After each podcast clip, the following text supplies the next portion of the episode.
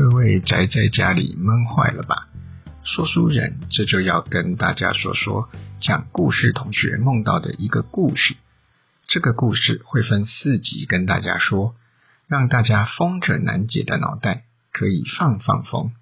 至于讲同学梦到的内容是真是假，是若有雷同纯属巧合，还是若有巧合纯属雷同呢？这说书人就不知道啦。好了，闲话到此，本文开始。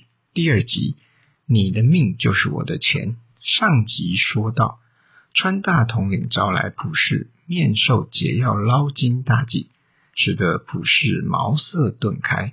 开了窍的普世，似乎更可以问到关键的问题了。于是便道：“对了，大统领，弹丸国要是大量采购其他国家的解药，那他们还能用？”补助国产解药为由，支付我们先期投入的资本吗？这个问题让川大统领愣了一下，之后爆出一阵狂笑，笑到病鬼里喘了半天，他才说道：“阿普扎呀，你的脑袋真是得塞啊！但完政府要糊弄人民太容易了，现在弹丸国什么毒害也没有。”同样，什么事也都没做，但完政府就大言不惭地一直说自己超前部署，呵呵，人民也信得很哟。况且你看，我们要人民戴防毒罩，是要跟他们拼命的呀。但弹丸国呢，就连一开始缺防毒罩时，弹丸政府叫人民不要戴。但是他们的人都乖乖带好带满，你放心，这时候他们政府什么解药都不会准备的，你只要将计划说与他们，要那个主君不要买解药，不要争取代工，剩下的就让他唬人民，OK 的啦。哇，真是太了解弹丸国了。普氏的膝盖几乎就要献上给大统领了。就在普氏膝盖略弯之际，另一个问题又跃入他的脑中。于是再问道：“大统领，您说的都对，但坏就坏在弹丸现在没有毒害呀，这要做人体实验很麻烦呢。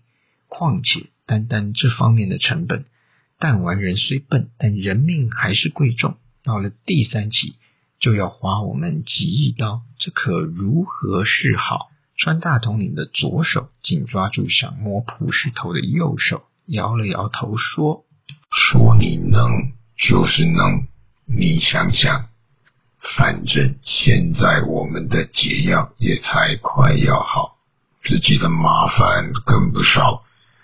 他们安安静静不要我们关注，不是也不错吗？你就先做。”时候到了，我们就放点毒进去，让他们死几个人，我们再联合周边那几个蜀国，给弹丸一点点的解药，这样就能让弹丸人要解药的呼声大声啊！到时候他们的驻军就会顺势推出国产解药给人民，反正他们的人很乖，死的人。莫约也只会有几个，但恐惧有了，解药退了，这时候就可以让他们的人民来做实验。他家驻军一定会搞那个紧急许可，如此一来，你的解药就不花钱地做完第三期实验。到那时候，连任的我再给你发个许可。你这样就海阔天空，四海赚大钱呐！天哪，这真是太屌了！隔着一个大洋就可以这样操控另外一个国家，厉害呀！普氏此时已经跪在地板上，抬头刚好就可以瞻仰大统领的裆部啊！川大统领扶了扶普先生，咳咳两声，不紧不慢地说道：“谈钱伤感情。”但我替你省了那么多，阿不仔，你要怎么谢我呀？两天后，老川头的竞选账户内就收到了数笔，大小金额不一，有好几个监国企业与诸多个人汇入的政治现金，加一加，那数字也大得很天文呐！一切就按照川大统领的指导，普氏在弹丸国悄悄地展开了他的制药工作。除了亚罗药厂外，另一家同样以 PS 技术搞解药研发，但股权可以公开交易的告铎药厂，成了弹丸主君参访力推的标的。如此一来，真是没人关注亚罗药厂，而告铎药厂的股价随着主君的力挺一路上扬。可这中间发生了两件让人意外的事情。首先就是川大统领落选了。这让普氏着实慌了一会儿，但不久他就发现，赢得惊险的白大统领，在面对国内对强国依旧不满的政治情绪时，也不得不多少走回一点川大统领的路线。这就使得白大统领对弹丸政府于选举时侮辱他的种种，暂且搁置不追究。且被迫得跟是弹丸主君心腹的那位大使眉来眼去，这让不是安了点心，但他依旧焦急于解药的实验人口不足，自认是天球抗毒模范生的弹丸国，在当时根本就没有吃解药的需求，弹丸国还四处显摆可以帮助全天球的态势，全国国民。都乐得在弹丸之境内享受他国没有的自由自在。弹丸国人脑子里根本没有吃解药这样的概念。焦急的普氏于是让弹丸主君就银国生产的雅里牌解药下了一丁点儿的单，放进弹丸，说是要先让医护人员服用，同时也开放部分人民吃看看。用以测试弹丸国民的反应，但他们又担心，万一大家习惯了牙里解药之后，只认牙里不要其他，会耽误到国产解药的推动。于是普世便与弹丸主君商量，让其统帅之网军放大该牌解药的副作用。可怎知弹丸人爱钱是真，怕死更是真。这一恐吓，大家对解药更是兴趣缺缺。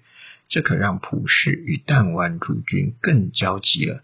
于是，一个恐怖的计划跃然纸上。话说，一直以防毒成效沾沾自喜的弹丸主君与其政府，捧红了一个让国民乃至于官僚系统都不可违逆的中性指挥官。每天下午的防毒快报，中指挥官就以没人中毒为自豪，让嘉陵这个菜奇亚米亚。在弹丸国，天天成了喜讯。某日，新交的弹丸主君在宫中又问嘉陵复来，气得砸了大半宫桌上那价值不菲的银国名牌古瓷杯。这时，他恰巧见到送来的防毒情资中有个特别的讯息，就是在毒灾中唯一可以常态进出国门的飞行器驾驶员。正在抗议，他们得长时间的隔离。再者，又有情报说，有民众发现那家让这些飞行器驾驶员隔离之国营飞行公司直营旅馆，在作为隔离专用的名目下，竟然也招揽了一般旅客住宿，且未落实隔离措施。面对普世三番两次的催促。弹丸主君发现新大陆盆地看着这份情资，他想到了那个镇守国门之境的大阿哥，那个恐怖的计划渐渐清晰的浮现。弹丸主君先召见的那个纯为傀儡却成了偶像的中指挥官，主君严厉的告诉那个傀儡，旅馆混居的情况要维持住。于是公文跑得比读慢，就成了指挥官的名言。其次，主君又招来大阿哥，要他跟昔日的情人方国会议员联系，在国会中强烈建议交通主管官署缩短没吃解药的飞行员之隔离期限，且限令那年初夏前这些作业都必须完成。主君身旁不是没有能人，看着他这番操作，忧心地问道：“身上？”这万一要是毒害突破国门，灾况控制不住，那就会生灵涂炭呐！主君瞧也不瞧说话的人，不屑地说道：“生灵跟我有什么关系呢？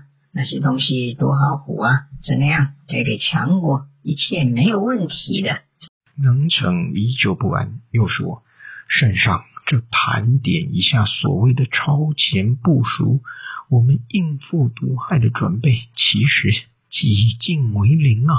尤其是解药，说买了，但根本等于没有买。这万一要是眼见能成，还要啰嗦，诸君勃然大怒，一股脑儿的对他怒喷道：“我管他超前部署，我管他其他解药，我要的是我的解药，我的解药，我的解药很重要，所以说三次了，你懂了没？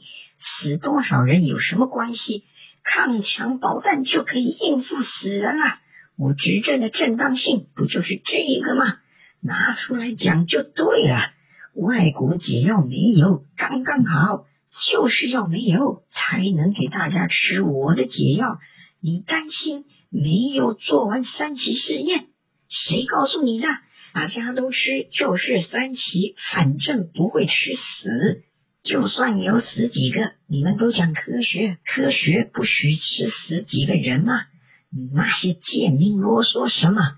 让他们有药吃，就要跪着感激我啦！你再妨碍我赚钱，再妨碍我搞解药，就给我滚！这样明确的态度，无疑就是弹丸政府抗毒的坚定立场了。当然。主君心里不是没有一丝丝的担心，他抱着那只用叠字词命名的爱猫，喃喃自语地说道：“这毒害只能跟普世说的那样，只会产生一点点的灾情吗？”今天故事的故事到这里就打住了。老话一句，欲知后续如何，请听下回分解。咱们下集见。